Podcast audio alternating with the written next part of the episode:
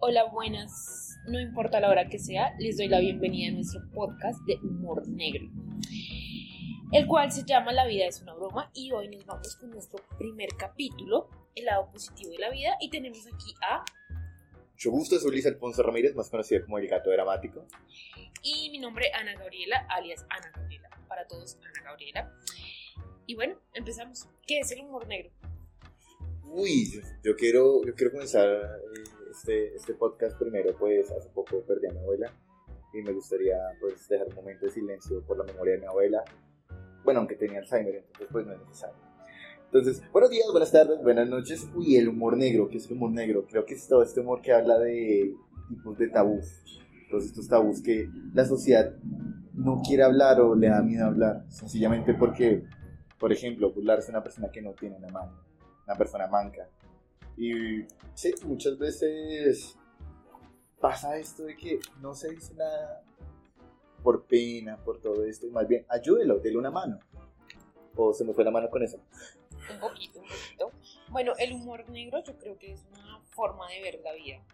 Es como la manera en que asumimos ciertas cosas que, que, que pasan todos los días. Y... mm, mm, Yo creo que la mejor forma de entender el humor negro es a través de este chiste. No sé si lo han escuchado. El de, papá, papá, ¿qué es el humor negro? Mira, hija, ves al niño sin brazos de ahí, dile que aplauda. Papá, pero yo soy ciega. Por eso. Yo creo que es la mejor forma de entender el chiste. Precisamente porque lo importante del humor negro no es reírse de las desgracias de los otros, sino es que todos se puedan reírse de la desgracia. No sé si me hago entender. Eh, no, tienes que ser más específico. Ah, no, mentira. no, sí, pues eh, eh, estamos tratando el, el humor negro en este podcast. Y mi compañero continúa. Yo creo que lo más importante del humor negro también es de que trata de ver el lado positivo de todo. Absolutamente todo. Entonces está el tipo que le dicen, ah, me echaron del trabajo.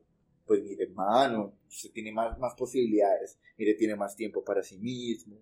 Tiene tiempo con los amigos. Si los amigos le invitan, eh, parce, vamos por unas frías. Usted dice, no, parce, me recuerda el trabajo. Como así tomaban mucho. No, trabajaba en la morgue. Entonces, baila. Ahí ya baila. O está el tipo que también le dicen como, parce, si está entusado, tranquilo que alguien más está deseando su corazón. Ay, ¿eso es verdad? Claro que sí, hay como 20 personas en espera de donación. De verdad, parce, siempre hay el lado positivo de todo. O el, más fácil, el ejemplo más fácil que mejor no hay. El de, ¿qué hace sacar a la gente triste? Los cuentos. Pero el hecho, el hecho, ah, pues yo me refiero a los días feriados, a los días festivos. Bueno, y si usted se imaginó a alguien jugando bonging sin el bonging, estoy orgulloso de usted, ya le, co- ya, ya- ya le cogió la cuerda al cuento. Sí, al cuento, porque al tipo que se le tiró, no, ya no. También de que, bueno, entre el positivismo, entre este optimismo, también hay un lado tóxico. Y sí, admito que, que es esa red flag que sí, la tengo, la tengo completamente. Uno termina romantizando absolutamente todo. Es el tipo que dice, no, yo sé que mi novia, mi novia me puso los cachos, eh, pues cinco veces, pero es porque me quería enseñar que la vida es dura, que, que, que la vida es muy dura, pero no tan dura como la clavaron a ella, claro está. Pero ella hace eso porque me ama y pues no fue una, no fueron dos, fueron, fueron cuatro, fueron cinco, porque es que a veces yo no entiendo las cosas a la primera, entonces, paela. O el de, no, es que no es que a ella no le guste pagar la cuenta del restaurante, es que me quiere demostrar que yo soy un hombre independiente, macho, empoderado, autosuficiente, y no necesita que le paguen las cosas, incluso cuando pues, no ya lleva tres meses de trabajo, y, y pues se está gastando las cesantías en unas crispetas de 40 mil pesos. Pero es que, es que eso no, no, no es sano, es que eso es porque usted es un huevón. No, pero pues tampoco son unas crispetas de 40 lucas. Eh, bueno, entonces en esta parte llegamos a, a unos temas que son realmente insufribles para mí, para las mujeres.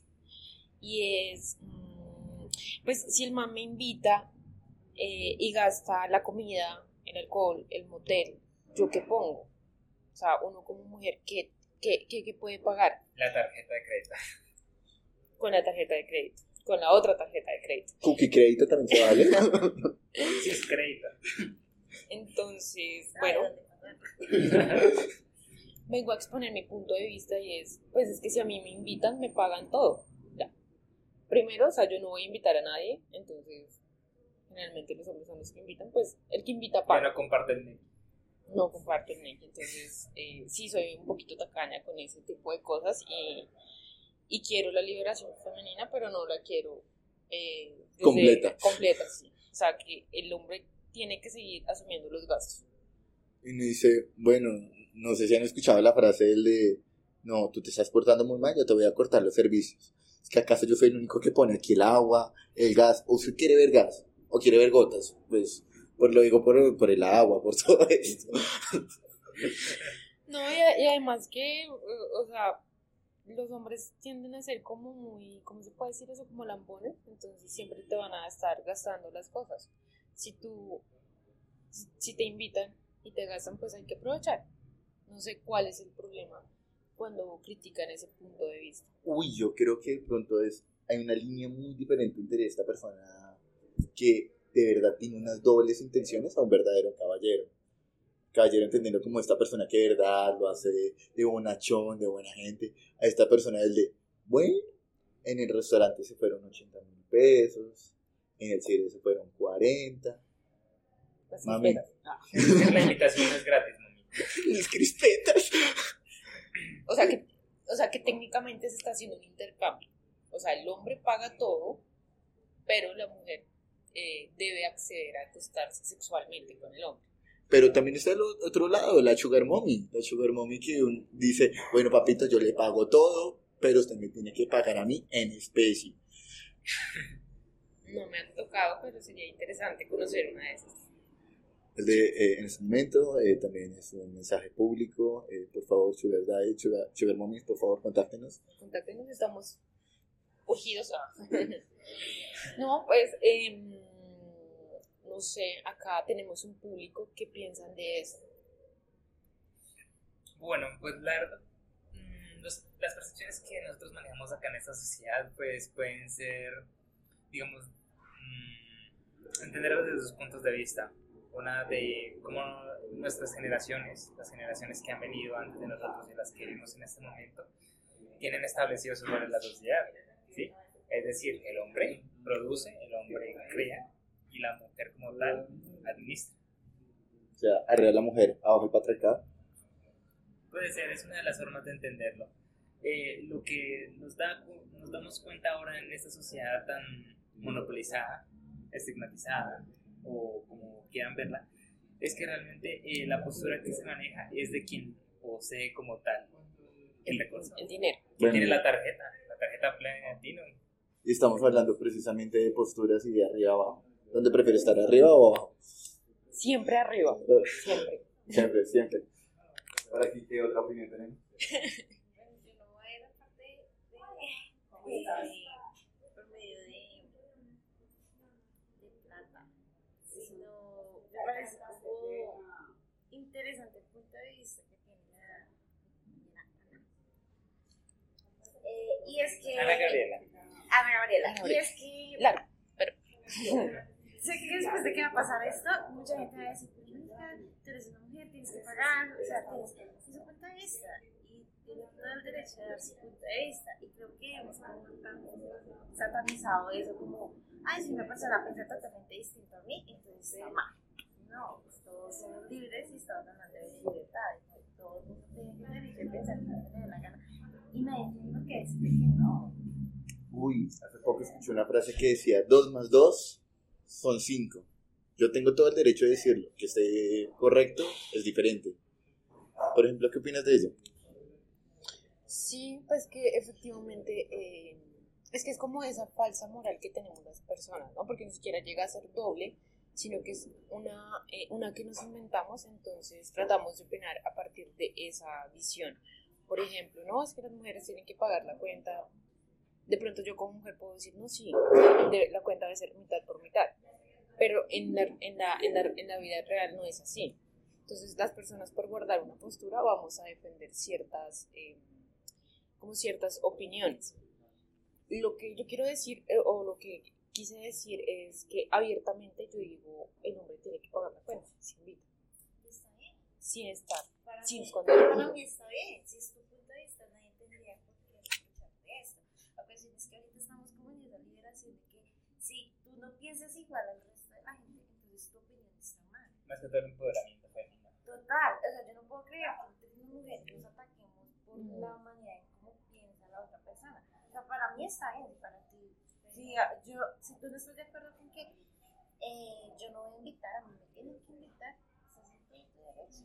Y de eso se trata la libertad, de eso se trata el empoderamiento, como de respetar lo que piensa la otra persona. Uy, yo estoy de acuerdo con el que el que invita paga. No importa si es hombre, mujer, el perro, el gato. no El importa. gato. El gato. El gate. Quita paga. El gato en este caso. Y está bien, pues está muy bien, digamos. Si tú me dices, ah, bueno, mi ideal es el que invita paga, yo ya sé que contigo, si yo te voy a invitar, yo sé que lo que voy a pagar. Pagar por Yo- mitades. Yo no te voy a decir, oye, vamos a pagar por mitad", y eso no te hace tener un pensamiento machista, no te hace tener un pensamiento retrógrado, no sé si se dice así. Pero es eso, como que nos hemos como centrado en que tenemos que pensar todos igual.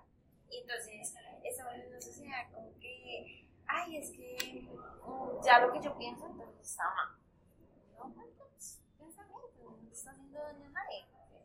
Pues no todos somos iguales y ahí es donde está. Porque queremos salirnos de, no todos somos iguales, pero sí somos iguales.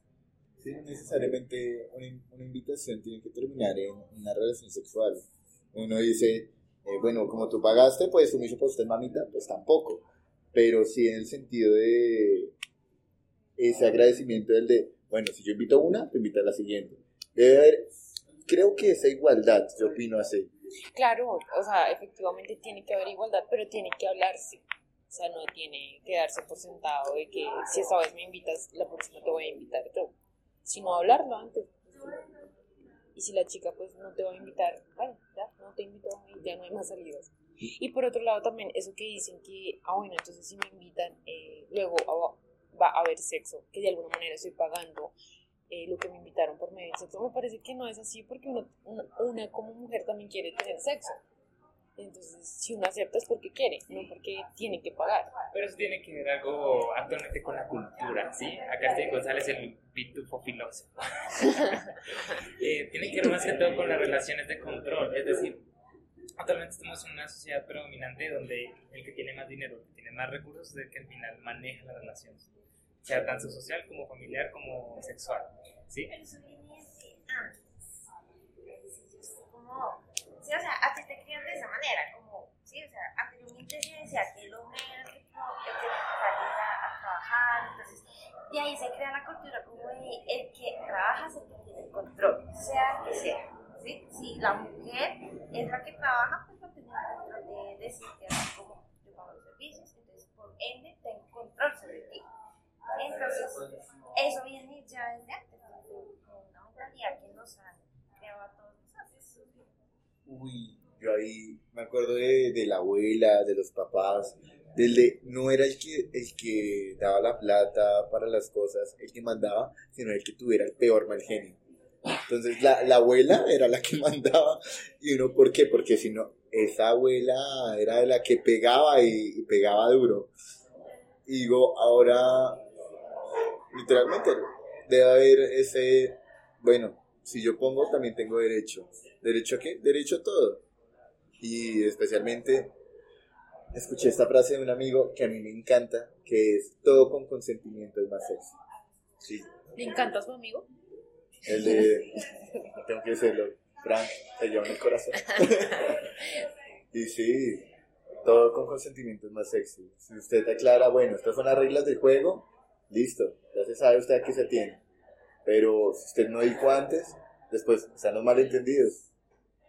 Pues sí, es que la base de todo es la comunicación, hablar antes de, antes de aceptar una salida, antes de invitar.